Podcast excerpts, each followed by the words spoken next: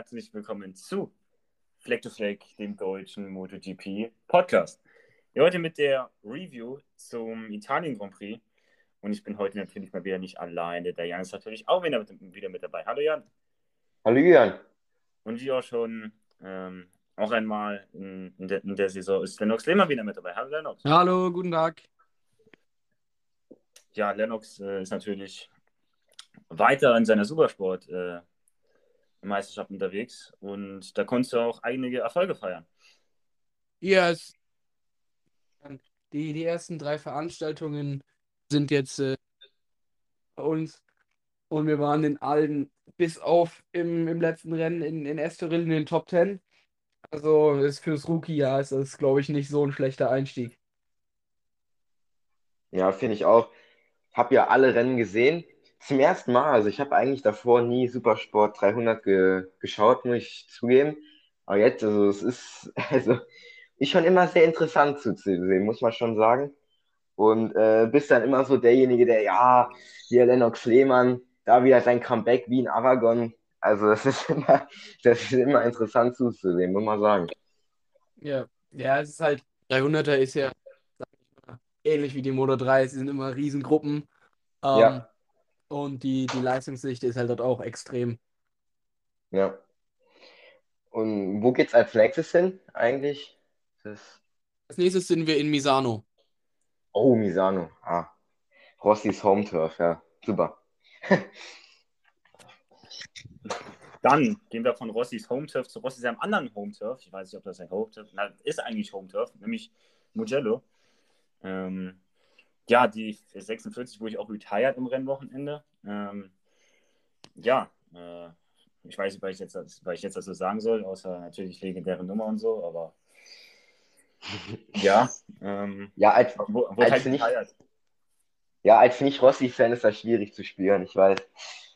Ja, also äh, es war ja so eine Zeremonie, dass die 46 zurückgezogen wird, was ja auch dann geschehen ist ähm, muss ich sagen, war eine sehr, sehr tolle Geste und ich finde es auch irgendwie gut, dass die jetzt, ja, wie, wie soll ich sagen, ja, auch in den Ruhestand geht, weil das ist halt einfach eine Nummer, die, die gehört meiner Meinung nach nur einem und das ist Valentino Rossi und ja, wie soll ich sagen, das ist halt so, ja, es ist auch ein bisschen Ehre, was ihm äh, zugekommen wird, also muss ich schon sagen, ich finde das eigentlich eine gute Sache.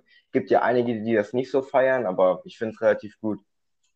Ich, ich finde es auch, das ist eine schöne Geste von der, von der MotoGP äh, um Valentino Rossi, um seine äh, extrem tolle Karriere nochmal so zu, zu ehren.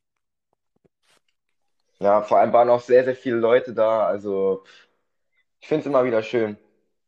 Also muss man sagen. Und gerade an dem Rennwochenende hatte ja auch sein Team ein sehr, sehr gutes Rennwochenende, muss man sagen. Das stimmt. Die waren wahrscheinlich die, die größte Überraschung. Äh, genauso wie Fabio Di Antonio Quali mit der Pole Position. Hätte, glaube ich, auch niemand gedacht. nee, also ich glaube, er hat so ein bisschen die, die Bedingungen zu seinem Nutzen ja, quasi genommen. Also, also hätte mir das jemand vor dem Rennwochenende gesagt, den, den hätte ich ausgelacht. Also Fabio Di Antonio, also wirklich unglaublich. Und aber auch die restliche Startaufstellung, die war echt geprägt von Überraschungen, muss man sagen. Ja, auf jeden Fall. Äh, ich würde sagen, die ganze erste Reihe war relativ äh, überraschend mit, mit Besecki auf 2 und Marini auf 3.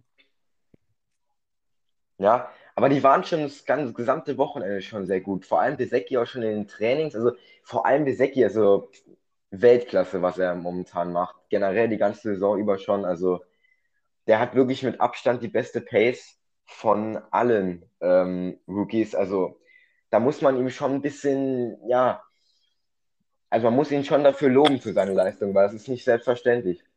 Ja, auf jeden Fall. Besecki ist mit Abstand, mit Abstand der Rookie, der am besten in der MotoGP angekommen ist. Und ich denke auch, der wird in den folgenden Rennen auch konstant, denke ich, um Top 10 und Top 5 Ergebnisse fahren können. Ja, und auch Luca Marini, muss ich sagen, ähm, ich finde es gut, dass er auch äh, vorne mitgefahren ist, weil ähm, er wurde in die Saison schon ein, zwei Mal von Besecki geschlagen, was ihn wahrscheinlich auch ein bisschen aufregt, so, wenn man das so sehen will. Aber ich glaube, als Team und auch als, ja, äh, äh, Akademiekollegen war das einfach ein, Trau ein Traum. Auch dann noch mit Peko Banyaya gefightet und so. Also ich glaube, besser geht's nicht für die drei. Glaube ich. Das ist natürlich auch nochmal, sage ich mal, der, die 5% mehr, die du an einem Rennwochenende hast, was, sage ich mal, seit es Heimrennen ist mit Mugello, Italien. Das ist ja, sage ich mal, der offizielle Italien ähm, Grand Prix. Deswegen ist es, glaube ich, war für alle italienischen Fahrer nochmal so, ja, die Möglichkeit zu zeigen, was, was, was in ihnen steckt. Hat es dich eigentlich überrascht, dass Besecki schon, ich glaube, wie viele Runden hat er angeführt? Acht oder so? Acht Runden oder zehn, keine Ahnung, äh, schon angeführt hat? Ähm, vor dem Rennwochenende hätte ich gesagt, niemals, aber nach den Trainings äh, und dann natürlich auch dem, dem Quali habe ich das schon gedacht, weil er von den dreien aus der ersten Startreihe einfach die beste, die beste Pace mhm. hatte. Und ja, Banyaya, der auch so eine extrem gute Pace hat, kam von, sage ich mal, relativ weit hinten und somit hat er die ersten Runden halt einfach gebraucht, um auch an allen seinen Ducati-Kollegen vorbeizukommen. Ja, und Fabio ähm, hat er auch äh, starke Pace gehabt, aber mhm. nein, mit der Yamaha war, ist es halt schwer, direkt am Anfang gegen die Ducatis was, was auszurichten. Ja, ist, der Start von Quadrao hat mich so fasziniert. Also er war auf einmal einfach da ich weiß nicht. Also ich hätte eigentlich damit gerechnet, dass er nach der ersten Kurve irgendwie Zehnter oder so ist, weil es waren ja auch einige, einige Ducatis hinter ihm. Also wie er das schon wieder hinbekommen hat, keine Ahnung.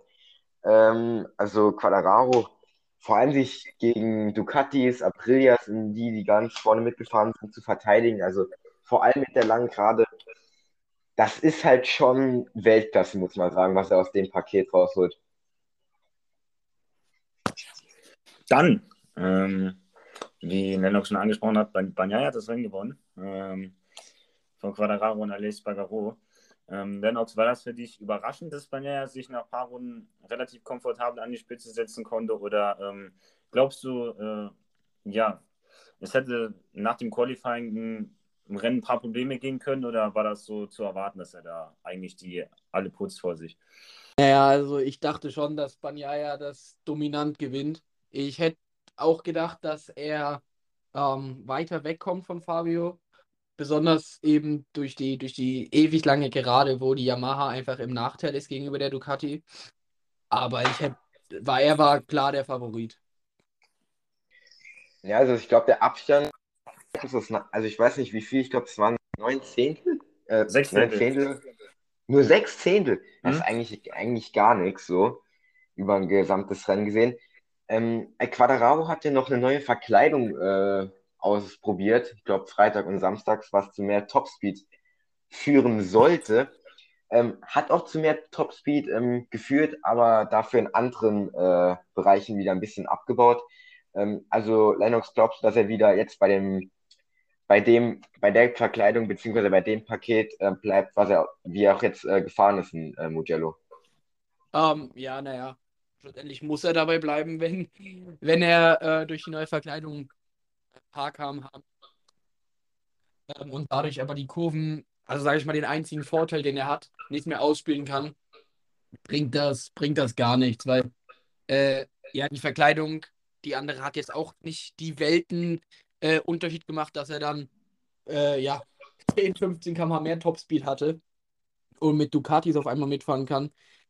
Deswegen denke ich, wenn die nicht optimiert wird, bleibt er bei dem alten Paket. Ja, hat er auch dann gesagt, das passt definitiv besser zu ihm. Ähm, interessant war generell im ganzen Rennen, es sind sehr, sehr viele Überholmanöver äh, gefallen. Nicht so wie noch in Le Mans und äh, vor allem in Jerez. Ähm, liegt wahrscheinlich hauptsächlich, an der Streckencharakteristik. Ähm, oder gibt es da noch andere, äh, wie soll ich sagen, ähm, Gründe, warum das Überholen hier äh, auf, in Mugello besser funktioniert? Ähm, nee, ich würde sagen, dass es hauptsächlich an, den, an der Streckencharakteristik lag. Ähm, und ja, halt, Quattararo ist halt, sage ich mal, er bremst sich in den Kurven vorbei. Hat man ja auch gesehen, wie bei Marini, wenn er ähm, beim Umlegen in eine der vielen Schikanen daneben geht, kann halt Marini, sage ich mal, relativ ohne äh, Probleme auf der Geraden wieder vorbeischießen. Und somit kam halt auch schon mal mehr Überholmanöver. Ja, war auf jeden Fall toll anzusehen. Also ich muss sagen, also es hat mich dann aber doch irgendwie am Ende ein bisschen überrascht, dass Marini und vor allem Besecki am Ende schon wieder ein bisschen an Leches Fagaro rangekommen sind. Also sie haben sich nicht so abschütteln lassen. Das ist schon was Positives. Also ich dachte nicht, dass sie das ganze Rennen können durchhalten. Ja, naja, das würde ich würde sagen, das ist einfach nochmal dieser, dieser Boost, sag ich mal, den, den ein Fahrer bekommt, wenn es der, der Heim Grand Prix ist. Da gibt man dann nochmal 5 bis 10 Prozent mehr, ähm, um ja, natürlich Fans dort ähm, glücklich zu machen, sag ich mal. Und mhm. das, denke ich, wird in, in Misano genau das gleiche sein. Ja, also, ja, das sind ja beides Heim Grand Prix. Also, ich muss sagen, ich glaube, die haben bei alle, also alle drei, also Fabio Di Giannantoni, Mar Marini und Besecchi, haben sehr, sehr viel gelernt aus dem Wochenende. Auch Di Giannantonio, der die erste Runde, meine ich, sogar noch angeführt hat. Also Wahnsinnserfahrung, glaube ich, so für die. Ja, ne, besonders, besonders für ähm, Fabio Di Giannantonio und, und Marco mhm. Besecchi, weil es die Pro für beide war und dann noch beim Heim Grand Prix. Das ist halt schon mega. Ja. Hat dann auch so ein bisschen mal gezeigt, dem Bastianini, ja, es ist, ich weiß, es zwar ähm, äh, gemischte äh, Bedingungen waren, Qualifying, aber trotzdem mal so ein bisschen gezeigt, ja, er ist auch da, wenn es was zu holen gibt, dann kann er auch äh, zuschlagen. So, dann kommen wir zu den anderen Yamaha-Fahrern. Ähm, Fabio Quadraro ja, wurde ja schon angesprochen. Ähm, ja, zweitbeste Yamaha ist Darren Binder ähm, auf Platz 16 schlägt Frank Morbidelli, ein Werks-Yamaha-Fahrer. Ähm, ja, der auch in keiner so guten Form ist. Und Andrea Vizioso völlig abgeschlagen, 31 Sekunden hinter, hinter dem Rennsieger. Ähm, 2017 hat er hier noch gewonnen, Vizioso. Also, ja, es wird ihn sicherlich sehr schmerzen. Hat ja auch schon gesagt, dass dies seine letzte Saison ist, hat gesagt, hm, 2023 kein Projekt mehr. Hm. Ja, Lennox, also ohne Fabio Quadraro muss man schon sagen, also die würden ja nicht mal die Punkte fahren. Ja, das stimmt schon. Da sieht man halt ganz klar, wie, wie äh, ja, viel, viel besser Quadraro entweder mit der Yamaha klarkommt oder was er einfach für einen besserer Fahrer ist. Ähm, ja, aber ich, ich bin trotzdem der Meinung, dass das ähm, Darren Binder das eigentlich echt nicht schlecht macht. Ähm, mhm. Wenn man sieht, dass ja, Andrea Dovizioso äh, Vize-Weltmeister schon ist und auch Frank, Frankie Morbidelli, der auch schon Vize-Weltmeister ist, dass sie genauso zu kämpfen haben, beziehungsweise noch mehr, bin ich der Meinung, dass ja, das hebt die Leistung von, von Darren Binder nur äh, mehr an und natürlich von Quattararo, ja. Der fährt halt auf einem, auf einem anderen Planeten mit der Yamaha. Ja, also ich würde auch sagen, dass Darren Binder das irgendwie gut hinbekommt. Also ich, ich weiß auch nicht ganz warum, aber er ist auch oftmals ähm, im Rennen vor Dovizioso, aber auch in manchen Sessions. Ähm, also ich muss schon sagen, Binder, also so viel man über ihn sagen kann und so viel auch Kritik vor der Saison über ihn ausgeübt wurde, so schlecht macht man es nicht, auch im Vergleich zu den Tech 3-Fahrern, Remy Gardner und Rolf Fernandes. Also das ist schon ordentlich. Ja, genau. Ähm, er ist ja eigentlich, äh, würde ich sagen, ja, zweit- bzw. drittbester Rookie, also in den Rennen, klar. Äh, Marco Besecchi ist dort mit Abstand der, der beste und auch konstanteste. Aber ähm, ja, außer jetzt Mugello war er eigentlich immer auf einem Level mit allen anderen und meistens sogar dann davor. Also, hat er nicht noch eine Strafe bekommen oder war das letztes Rennen? Ich weiß es gar nicht. Hat er noch nicht. Na, egal, aber äh, ich bin mir nicht ganz sicher.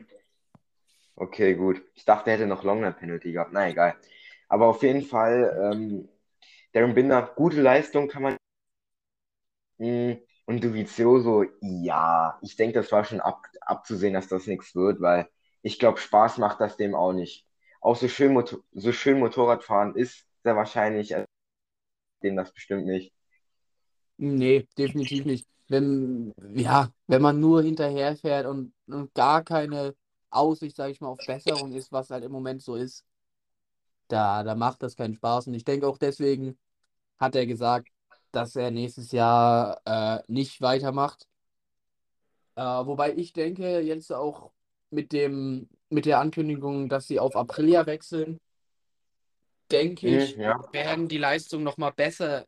Ich, ich weiß jetzt nicht genau, ob äh, der Binder für nächstes Jahr einen Vertrag mit dem Team hat, das weiß ich nicht.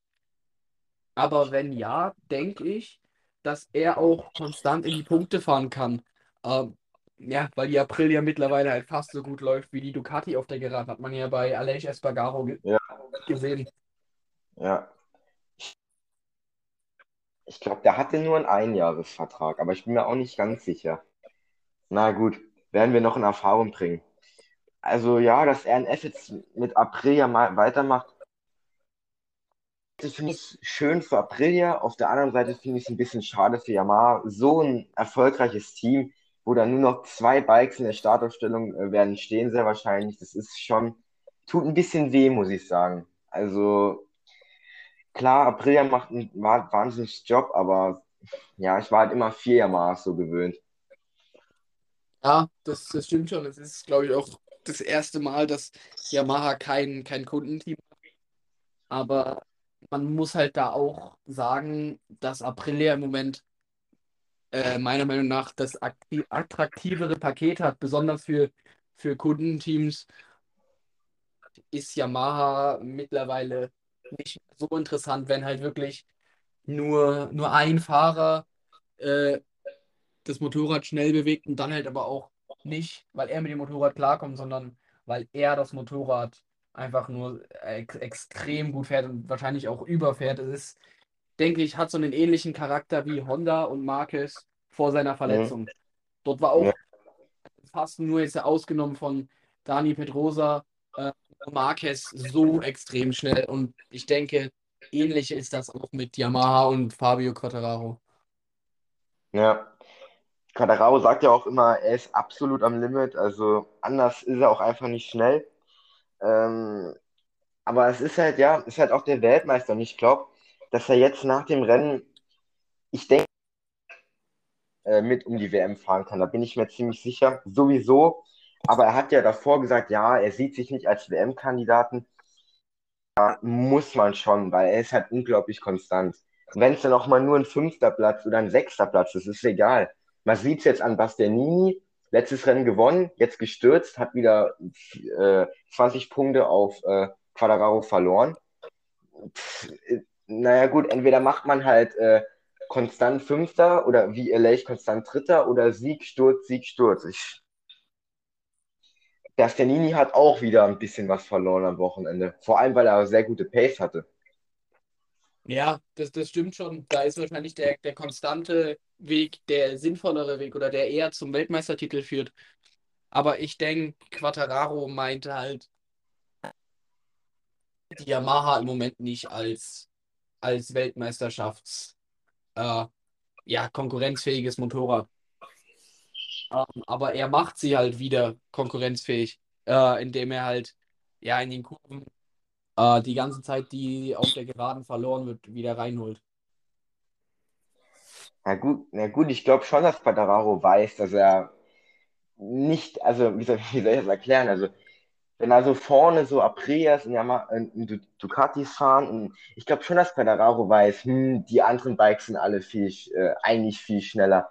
Also, ich glaube auch, dass, dass die anderen Fahrer so ein bisschen, ja, wie soll ich sagen? Ich weiß nicht, wie es für die anderen Fahrer äh, vorkommt. Wenn die da so ein Quattararo dann vorne sehen, dann sehen die hinten.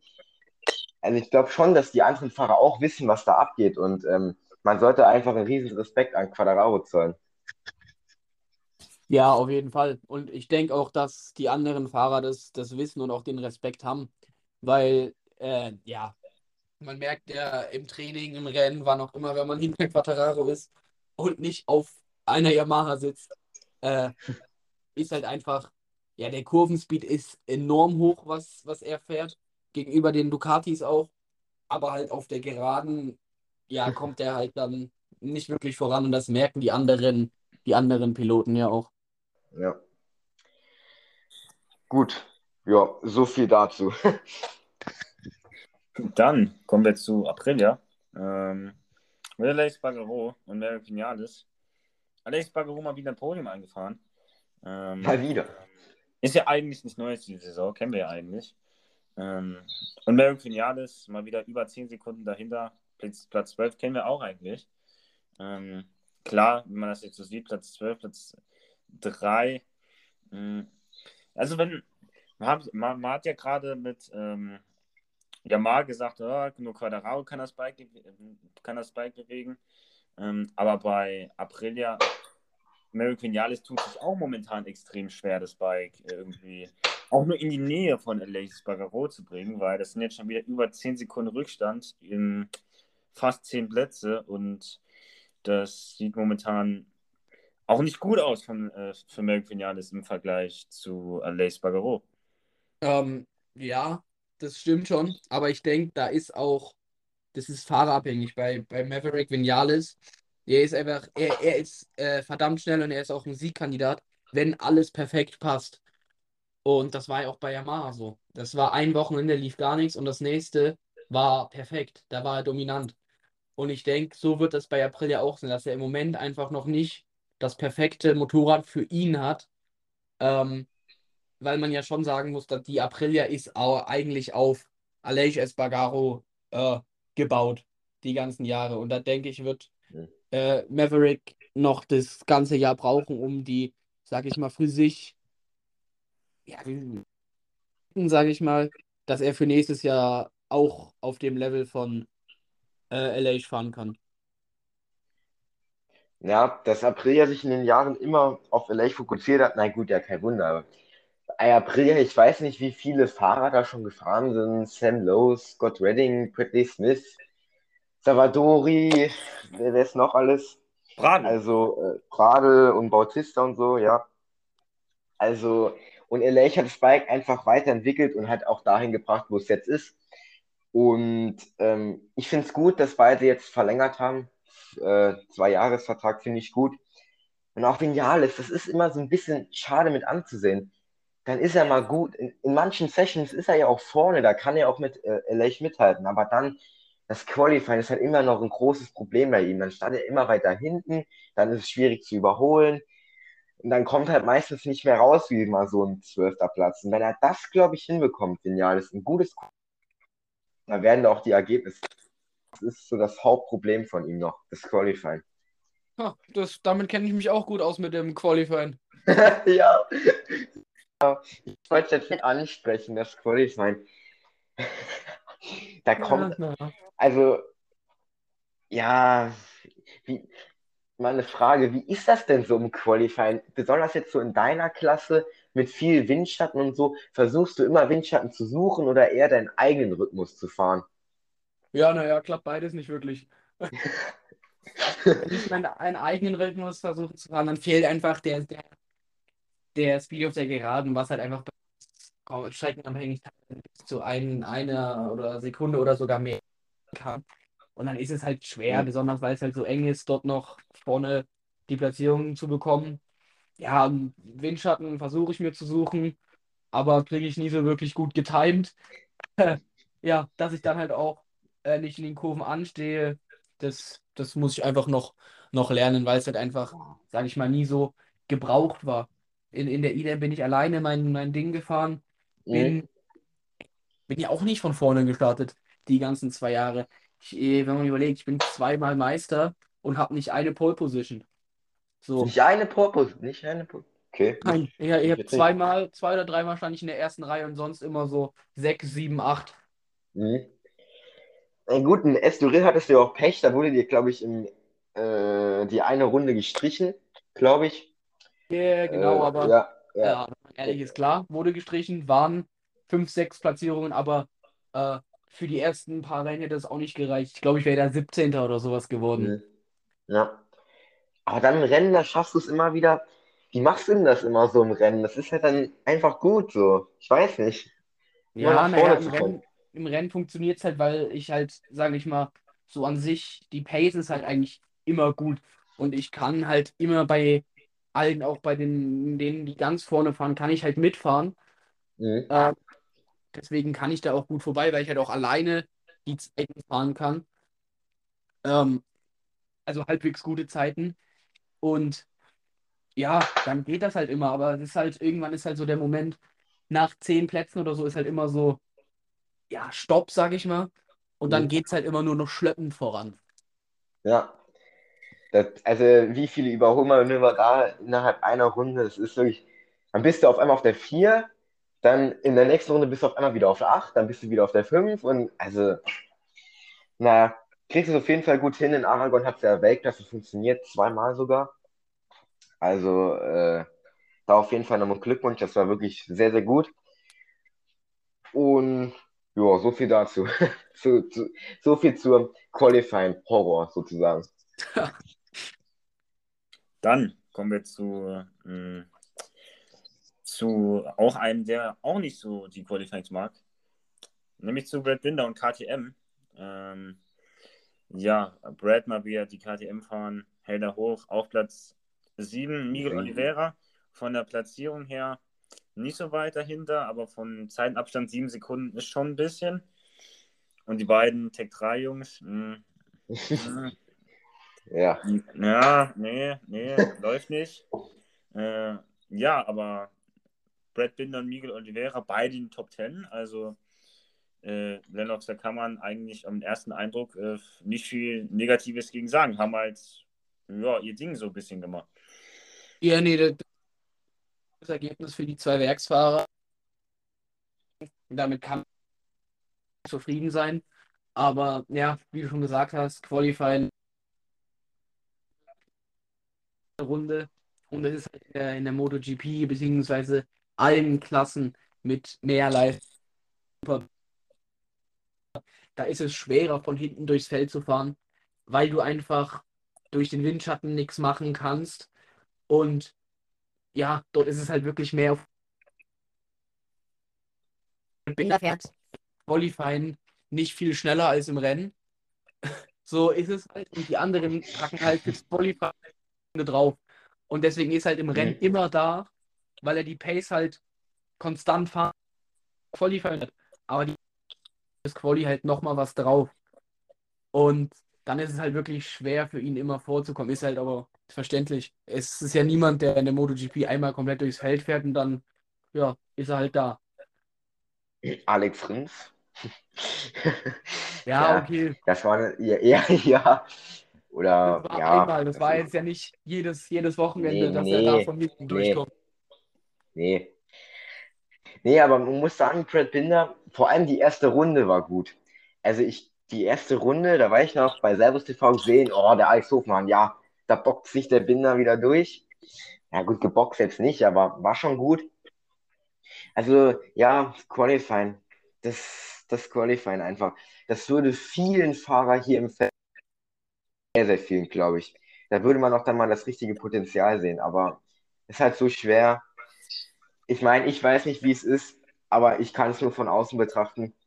Ähm, aber ja, auf jeden Fall KTM okay, vor allem nach den letzten beiden oder ja, letzten beiden Rennen oder letzten drei Rennen war wieder wichtig, wenigstens mal beide wieder in den Top Ten.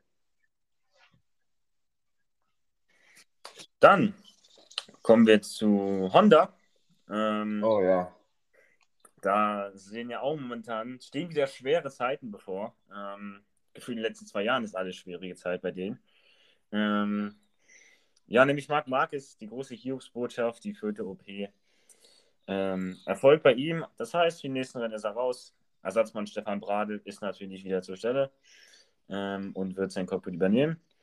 Ähm, ja, also quasi das letzte Rennwochenende von Marc Marquez früher. Man weiß es nicht. Kann sein Ende der Saison, kann. Äh, kann früher sein. Ja, weiß, weiß man nicht, ist ungewiss. Ähm, an diesem Wochenende hat er es nochmal mit dem Top 10 Platz abgeschlossen. Ähm, aber er war nicht bester Honda nach Kagami. Macht es in den letzten Rennen eigentlich gut, kann man sagen. Ähm, der kämpft da wirklich richtig um seinen Platz. Platz 8, kann man nichts gegen sagen. Ähm, ähm, ja, Top Honda. Ansonsten alle Top Hondas in den Punkten.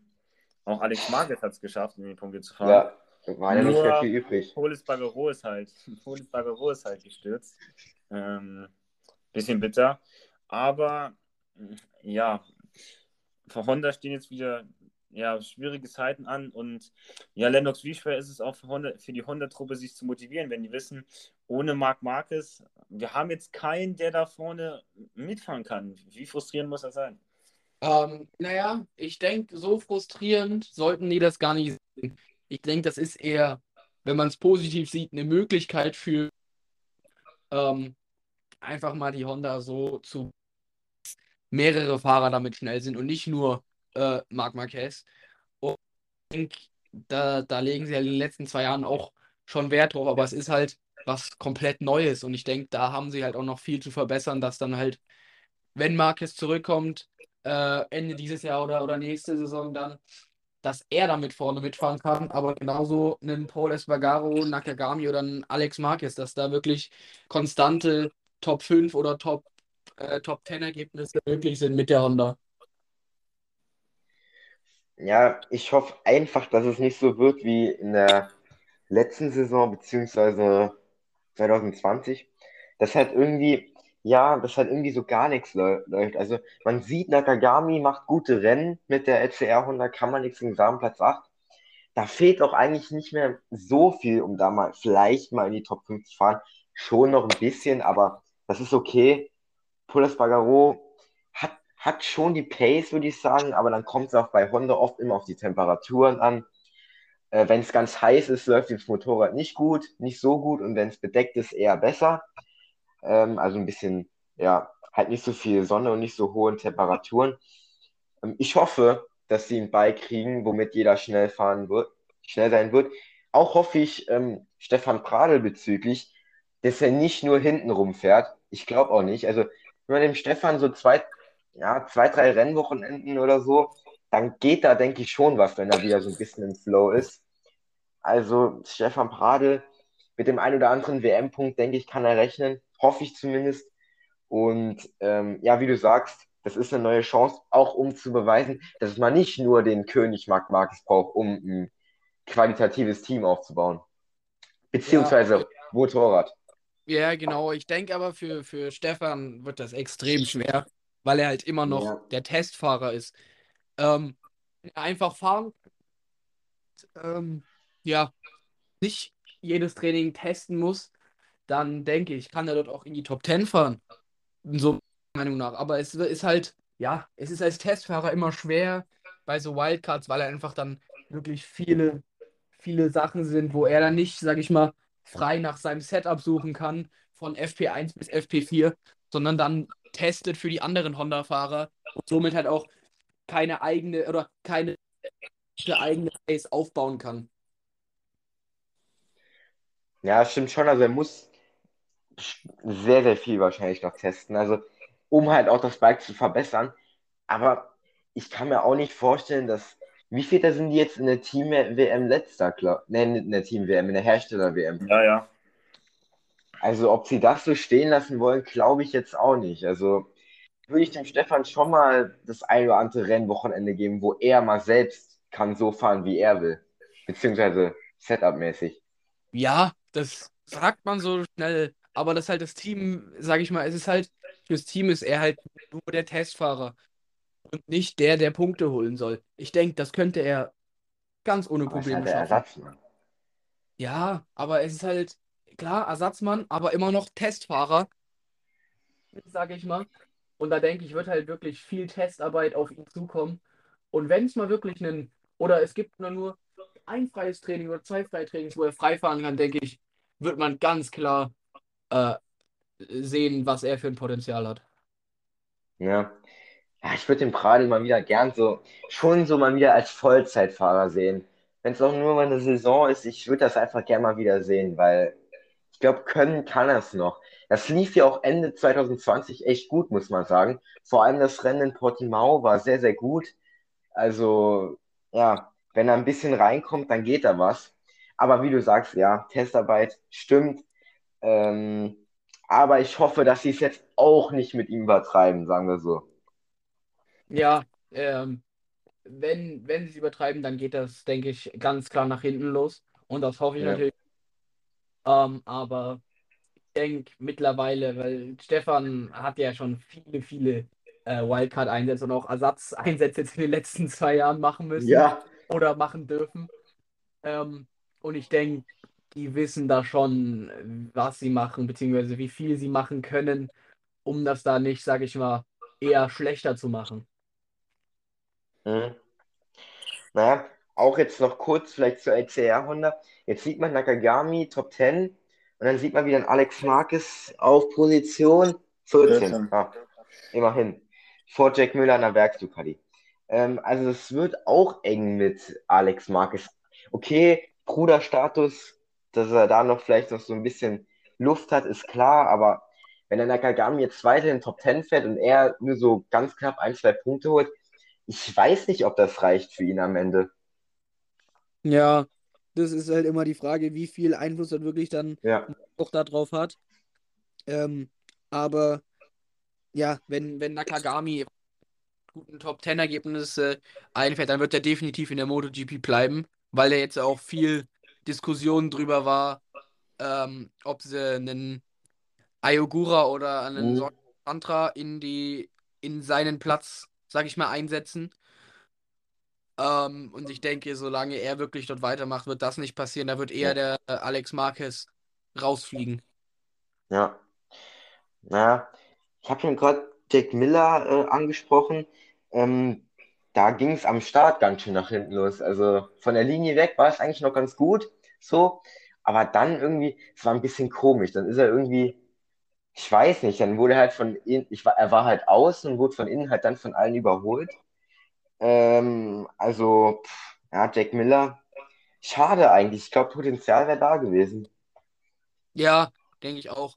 Ähm, aber da ist halt dann, ja, das Pech, was du gesagt hast am Start, falsche Position, macht dann halt extrem viel aus für das, für das Ja. Ganze.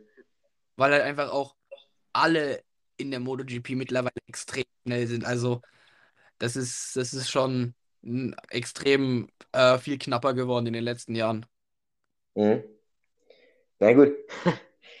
Bei, beim Topspeed sind wir ja auch jetzt mal wieder eine neue Marke geknackt. Äh, 363,6 waren es von Jorge Martin. Also 363,6. Ich weiß jetzt nicht, wie schnell eure Bikes fahren in der Supersport 300, aber das ist schon, ja, geisteskrank wahrscheinlich.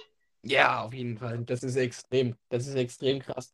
Ähm, ja, das kannst du mit unseren, wenn es wenn es mal gut die lange Gerade hinter 220 vielleicht. Ja, Ja, ja. kannst du vergleichen, wie viel dann, also wie viel Power so ein MotoGP-Bike hat. Ja. Wie gesagt, den Rekord haben wir dann auch geknackt. Ähm, ja, für Pramac. Zarco hatte ein gutes Wochenende, kann man nichts sagen. Platz 4, ich glaube von Platz 4 auch dann gestartet. War okay, also konstant Top 5. Und Jorge Martin, erstes Mal MotoGP, also mit MotoGP-Bike äh, in Mugello, Platz 13. Ja, drei Punkte. Wahrscheinlich nicht 100% zufrieden, aber ähm, das geht schon fürs erste Rennen dort. Ja, denke ich auch. Ah, war eine solide Leistung von beiden, von beiden Fahrern. Ja. Dann haben wir noch einen Hersteller vor uns, nämlich Oh, Suzuki, nee. die wo ja seit dem äh, Suzuki-Abgang irgendwie weiß ich nicht, also da geht fast gar nichts mehr. Ähm, ja, wortwörtlich, also die kommen ja nicht mal mehr ins Ziel. Das ist ja ähm, auch von der Pace her war es in den ersten Runden nicht berauschend, wenn man, ehrlich ist. Ähm, ja, Jan als Suzuki-Experte, so ein bisschen Nee, äh, nicht. mit, dem, Nein, mit nein. dem Suzuki-Teamjacken. Ähm, ja, in den ersten Rennen noch so hoch gelobt, Konstanz, Konstanz.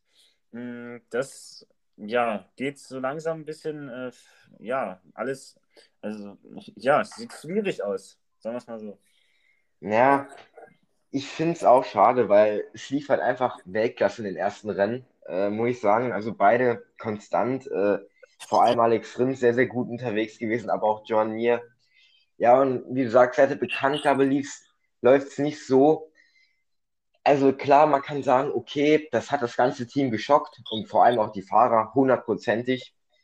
Ähm, ob sich das jetzt so doll auf die Performance äh, am Wochenende auswirkt, weiß ich nicht. Ich glaube nicht, weil auch beide Fahrer sagen, ja, das Team ist weiterhin motiviert, äh, äh, Erfolge zu feiern. Ähm, aber ich glaube schon, dass das an dem einen oder anderen nagt, dass man weiß, ja, nächstes Jahr ist nichts mehr. Ähm, Lennox, ja, wie glaubst du, ist momentan die Stimmung äh, in der Suzuki-Garage? Ich denke, die hier ist nicht gut. Ähm, bin ich ehrlich, ich glaube, das ist, ja, sagen sie nur, dass das Team hoch motiviert ist. Ich denke, dass die nicht mehr so motiviert sind. Ähm, ja, ist halt schwer, die Motivation hochzuhalten. Äh, auch für die Fahrer, genau, aber für die Mechaniker. Naja, hier, nächstes Jahr seid ihr alle arbeitslos sozusagen. Ja, äh, das ist. Ja, es ist.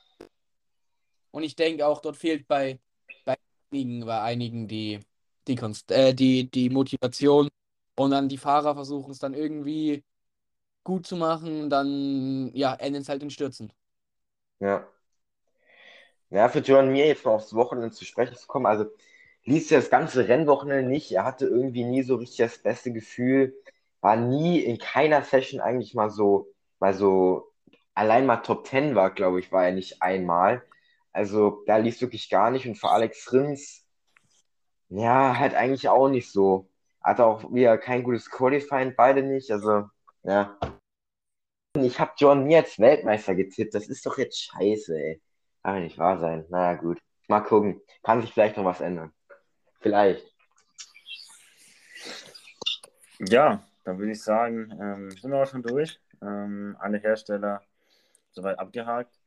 Ähm, ja, dann würde ich sagen, war Moto 3. Mm -mm. Moto 3. Moto 3. Oh, ja. Bei der, Julia, bei der Julian ist Dennis Foggia-Fan. Mhm. Das ist, das ist Pain. Ja, kannst du mir das nicht War schade dann für ihn. Ja, ja. Ja, das ist immer gut. Kann man auch sagen, es war von Foggia eigentlich auch ein, ein sau starkes Rennen und auch ähm, Wochenende. Ähm, ja, aber es ist halt auch was. Ähm, du siehst, dass du ein bisschen wegkommst äh, und dann pusht man halt vor allem Heimrennen. Du merkst, dass du der Schnellste bist, du weißt, dass du der Schnellste bist. Da pushst du dann einfach nochmal mehr und dann, ja, wird halt so ein Sturz. Ja. Na gut, das ist immer so ein bisschen, also Julian ist so ein bisschen Foggia-Fan, ich bin eher so Team Gasgas, muss ich sagen. Da hatte ich ja auch am Wochenende Grund zur Freude. Wobei ich Isan Guevara den Sieg mehr gegönnt hätte, weil er halt als erstes über die Linie gekommen ist. Das war ja wirklich ein Meter, wo der da outside war, ey, meine Güte. Naja, gut. Regeln sind Regeln.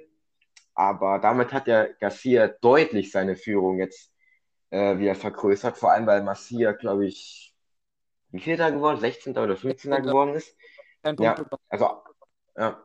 also da lief es auch nicht so gut. Also Moto 3 ist dann wieder Gasgas, Gasgas ganz vorne, wird sich der Jorge Martin, äh, wie heißt der Jorge Martin Aspar, genau, freuen. Ähm, Moto 2 haben wir auch neuen, ja, den allerjüngsten Moto 2 Gewinner auf der Welt, Petro Acosta, mit 18 Jahren und äh, wie viele Tagen?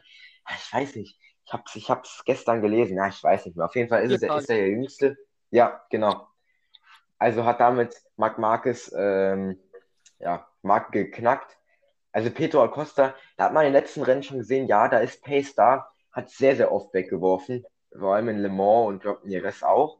Also jetzt mal gucken, Acosta so WM-mäßig, wenn er jetzt reinkommt, dann geht da vielleicht noch was. Vor allem, weil Vietti ja auch, oh, auch wieder sehr, sehr schade für ihn. Das stimmt. Um, ähm, aber auch nochmal zu, zu Pedro Acosta. Ich denke, er ist erst so richtig äh, in der Moto2 angekommen. Es waren natürlich die Tests, waren extrem gut. Und da war halt dann auch, sage ich mal, der Druck extrem hoch. Da hieß es, naja, der kommt jetzt hier rein in die Klasse, gewinnt und wird Weltmeister. Ja, und, ja. Und da denke ich, wird er halt auch viel zu viel von sich erwartet haben und dadurch die Titel weil er gemerkt hat, er fährt nicht ganz vorne mit. Und dann ja, hat er es versucht, über die Brechstange zu machen, so denke ich. Ähm, aber jetzt, denke ich, hat, ähm, hat er ein gutes Paket auch vom Motorrad jetzt anscheinend gefunden, dass er jetzt konstant vorne mitfahren wird. Und das, denke ich, wird er auch weiterhin machen. Ja. Wünschen wir, würden wir es ihm auf jeden Fall. Ähm, aber mal schauen. Ist alles möglich, auch Moto 2, das auch. Da ist ja Aaron Canet, ist glaube ich jetzt auch gestürzt. Das stürzen immer so viele Leute mit eigentlich so viel Potenzial so. also was heißt stürzen? Vietti hatte ich jetzt, glaube ich, einen Fehler an der Kupplung oder irgendwie sowas, kenne mich da nicht so aus. Äh, auf jeden Fall ist der auch ausgeschieden und war auf einem guten Weg, glaube ich, Zweiter zu werden oder Dritter. Also, pff, bitter für ihn. Jetzt ist er, glaube ich, punktgleich mit Ogura. Ähm, und ja, aber mal sehen. Aber auch Vietti hat wieder gezeigt, dass es eigentlich nach einem nicht so guten äh, Rennwochenende auch wieder besser geht im Rennen. Hm, von daher warten wir mal ab. Es ist in allen drei Klassen spannend. Ähm, hoffen wir, dass es so bleibt. Ja, dann würde ich sagen, was ist jetzt an dieser Stelle mit Fleck to Fleck im deutschen MotoGP Podcast? Ähm, ja, Lennox hat uns sehr, sehr viel Spaß gemacht wieder. Ähm, viel Erfolg dir auf jeden Fall für die nächsten äh, Rennen. Dankeschön. Und ja, Jan, da würde ich sagen, deine letzten Worte. Ja.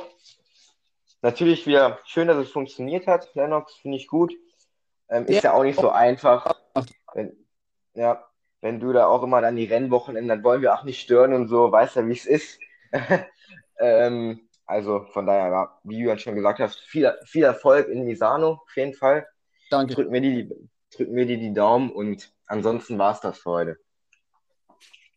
So, das war Fleck die Fleck, der deutsche MotoGP Podcast. Ciao. Ciao. Tschüss.